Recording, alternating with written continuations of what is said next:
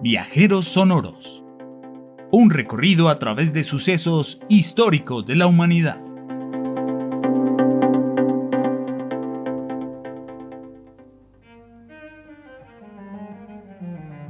En esta oportunidad conoceremos sobre el suceso llamado el Grito del 20 de julio de 1810 en la Nueva Granada. Buenos días, don Rafael. Aquí le traigo ese tinto con azúcar que tanto le gusta. Buenos días, pequeño Agustín. ¿Tan temprano usted ya por aquí? Me levanté antes de que cantara el gallo. Uy, hoy veo más libros en su carretilla. Tiene muchos. En mi escuela también hay. A veces los leo en el recreo. Qué bien, pequeño Agustín. Juegue mucho, es lo importante y aproveche su infancia, ¿sabe? Y también aproveche su escuela. Y qué bien que le guste leer. ¿Y ese libro tan curioso? El florero de Llorente. Venga, Rafael. Y en esa pintura del libro, ¿por qué las personas se están pegando? Agustín, usted es un niño muy pilo. Mire, este libro tiene en la portada una pintura que se llama Reyerta del 20 de julio de 1810 del artista Pedro Alcántara Quijano sobre una pelea que pasó hace muchos años, todo por un florero. ¿Un florero? ¿Y eso dónde fue? ¿Aquí en Colombia? Agustín, en esa época este territorio no era llamado Colombia, era conocido como la Nueva Granada, entre tantos otros nombres que ha tenido estas tierras. Oiga, don Rafael, ¿y usted ya leyó ese libro? Claro, mijo, tantos años aquí en el puesto he leído mucho y este libro cuenta sobre el grito de la independencia. ¿Sus profes no le han hablado de esto en el colegio? Creo que sí, mm, pero no me acuerdo. Agustín, le cuento un poco. Eran los tiempos de 1810, un viernes de mercado en Santa Fe, la capital de la Nueva Granada. Los ánimos estaban agitados entre la gente de todas las clases sociales. Cualquier acontecimiento, Agustín, era una razón para rebosar el levantamiento del pueblo en contra del mal gobierno del virreinato español. Digamos que criollos de las altas esferas sociales confabulaban una triquiñuela para utilizar el poder de las multitudes en favor de sus aspiraciones para compartir el poder con la corona española. Y así los hermanos Morales en la casa de Llorente protagonizan el acto.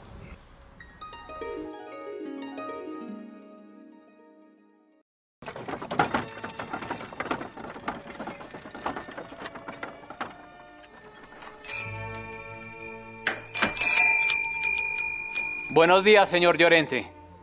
Necesitamos un bello florero para completar la mesa. La llegada de don Antonio Villavicencio se aproxima. Estáis de suerte. Me queda el más elegante importado desde las locerías más exclusivas de España. Es el más valioso, os advierto. Muy fino y de acabados elegantes. Señores Morales.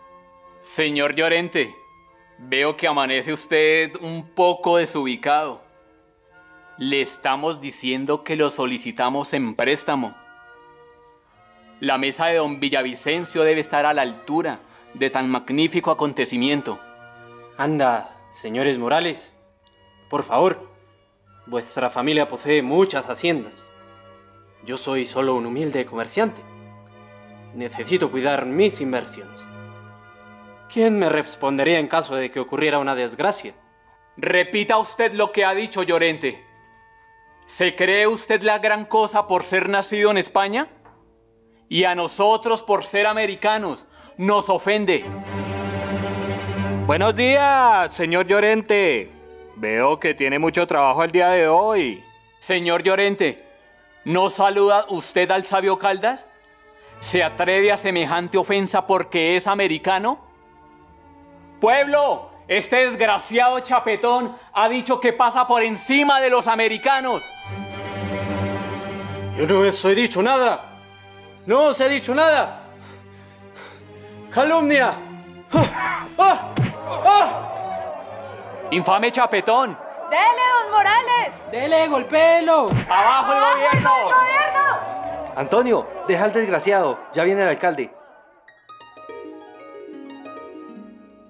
Y entonces la cosa se puso más difícil, Agustín. Este solo fue el comienzo de algo muchísimo más grande. Aquel día, la revuelta del pueblo dio pie a la conformación de la Junta de Gobierno en Santa Fe. Don Rafa, nada de lo que usted me cuenta lo sabía. O sea que eso del florero marcó el grito de la independencia. Quizás siga escuchando, mijito, y verás. Yo, Camilo Torres, en liderazgo de la nueva y excelentísima Junta de Gobierno, le demandamos a usted, señor Carbonel, que cesen los desmanes. Señor Camilo, ya hemos agitado al pueblo. Ahora tenemos la posibilidad de organizarnos sin la corona. ¿Cómo así que sin la corona, señor? Pues sí, es el momento adecuado. No podemos desaprovechar esta oportunidad. Más justa, más equitativa. La Suprema Junta Central ha llamado a las Américas y ha conocido esta verdad, que entre iguales el tono de superioridad y el dominio solo puede servir para irritar los ánimos, para disgustarlos y para inducir una funesta separación. ¿Tienen miedo? ¿Será acaso que ustedes son unos hipócritas traidores? Ustedes defienden al virrey porque lo único que quieren es tomar ventaja de esta afronta. No es explicable el gozo que causó esta soberana resolución en los corazones de todos los individuos de este ayuntamiento y de cuantos desean la verdadera unión y fraternidad entre españoles, europeos y americanos, que no podrá subsistir nunca sino sobre las bases de la justicia y la igualdad. Si don Antonio Nariño estuviera aquí presente, las cosas serían muy diferentes. Desgraciadamente Antonio Nariño está preso en Cartagena.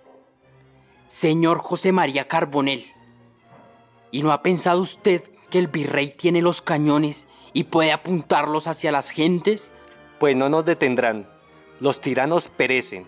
El pueblo es eterno. Buenas, buenas, su merced. ¿Cómo me le va, don Rafael? ¿Tiene el libro de historia? Ese que le encargué hace días. El que trata del 20 de julio de 1810. Claro, claro, profe, mírelo, aquí está. El florero de Llorente, preámbulo de una revuelta histórica. Justamente estábamos hablando con el niño Agustín sobre este libro. Sí, profe Jacinto. Estoy aprendiendo y me intriga aún saber si este acontecimiento agitó el avispero para el grito de la independencia. ¡Ay! Sí, niño Agustín. Pues, aunque no fue el día de la independencia, sí fue la primera vez que se habló en la plaza pública sobre ella, niño. Chapetones y criollos. ¿Quiénes serán esos, profe? ¡Qué chistosos nombres! Eso es lo de menos, pelado. Aquí lo importante es la lectura histórica y política sobre el acontecimiento. En pocas palabras, todo era una riña entre criollos y chapetones. Pero lo real de todo es que el mal gobierno del virreinato estimuló el estallido social y el brote de los acontecimientos, los intereses del poder de los criollos, entre otras cosas, estaban divididas entre centralistas y federalistas. Entonces, a los antagonismos independentistas entre americanos y españoles se sumaron las peleas internas entre criollos y chapetones o entre centralistas y federalistas. Mmm, qué raro, pero interesante, profe. Pero no entiendo muy bien. Creo que se parece un poco a lo que me pasó la semana pasada en el colegio. Yo estaba parchado en el recreo, jugando con mis piquis, y de un momento a otro llegaron los hermanos Cruz a querer jugar conmigo.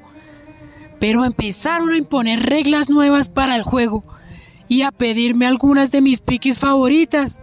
Dice que porque tenían más poder por ser de un curso superior al mío. Muy bien, Agustín. Más o menos así fueron las cosas. Relaciones de poder e intereses ventajas políticas, unos sobre otros y otras. Fino, profe, de paso yo aprendo más. claro, Rafa, paso estamos. Finalmente lo que pasó con el virreinato fue...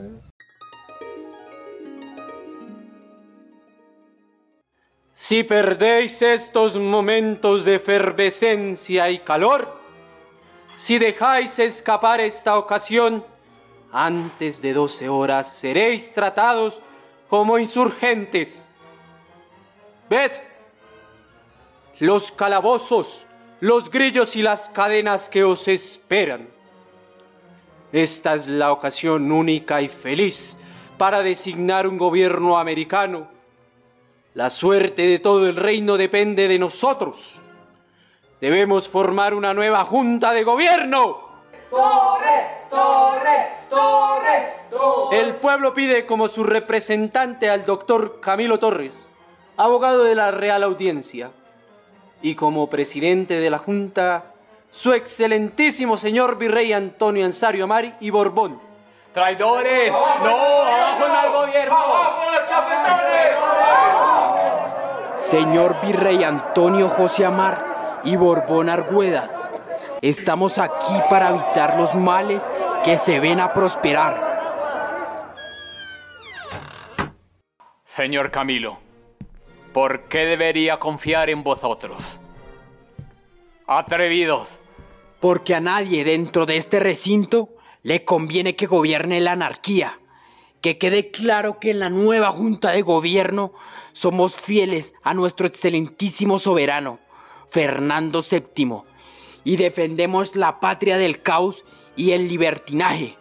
Bueno, vuestras palabras podrán ser muy nobles y loables, pero considerando a dónde habéis llegado, ¿qué es lo que la Junta propone? Es menester que vuestra nobleza apruebe el gobierno que se acaba de consolidar, con el beneplácito de las multitudes.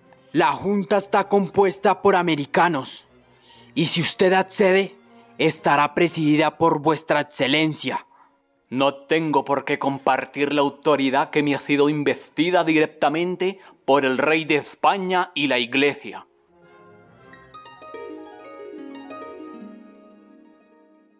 Después de eso, las confrontaciones armadas no se hicieron esperar. Afortunadamente los hombres de Sámano se rebelaron en su contra y se unieron a la revuelta popular, iniciada por Antonio Narín. Justamente tengo aquí en mi celular algunos de los pensamientos de la señora Magdalena Ortega de Nariño, su esposa. La discordia entre federalistas y centralistas se está agudizando. Nos queda esperar el camino que nos depare la forma de gobierno más conveniente para el pueblo. En toda América se están conformando juntas de gobierno por la ausencia de Fernando VII y el decaimiento del poder debido a la llegada de Napoleón Bonaparte. Debido a la terquedad del virrey, estalló todo este problema. Si tan solo hubiera accedido a conformar la Junta de Gobierno. Tan pronto termine esto, exigiré a los representantes de la nueva Junta la pronta liberación de mi esposo, apresado en Cartagena de Indias, víctima de los tiranos españoles. Sí, niño Agustín, vea. En este libro están las palabras de Antonio Nariño, presagiando un mal terrible. Escuche. Cuando Napoleón sea derrotado, los españoles regresarán, pero no para ofrecer dádivas de igualdad, sino para someternos definitivamente por las armas, como súbditos peligrosos que han osado levantarse contra la corona. ¡Uh! Gracias, profe Jacinto. Seguiré aprendiendo sobre esa parte de nuestra historia. Adiós, que el pan se me fría y mi mamá me regaña. Chao, pequeño Agustín. Buena suerte. Este episodio rescata algunos sucesos transcendentales del siglo XIX, cuando nuestro territorio que hoy habitamos gestó su emancipación de la corona española. Te invitamos a conocer más sobre los sucesos de la independencia de Colombia en www.biblored.go.co. Voces: Livingston Rojas, Wilson Cruz, Gina Ortiz, Jason Rojas y Ramiro Calixto, mediadores de lectura. Fabio Ariza, auxiliar de biblioteca, y Arnulfo Ariza, coordinador de la Biblioteca Pública Perdomo Soledad Lamprea.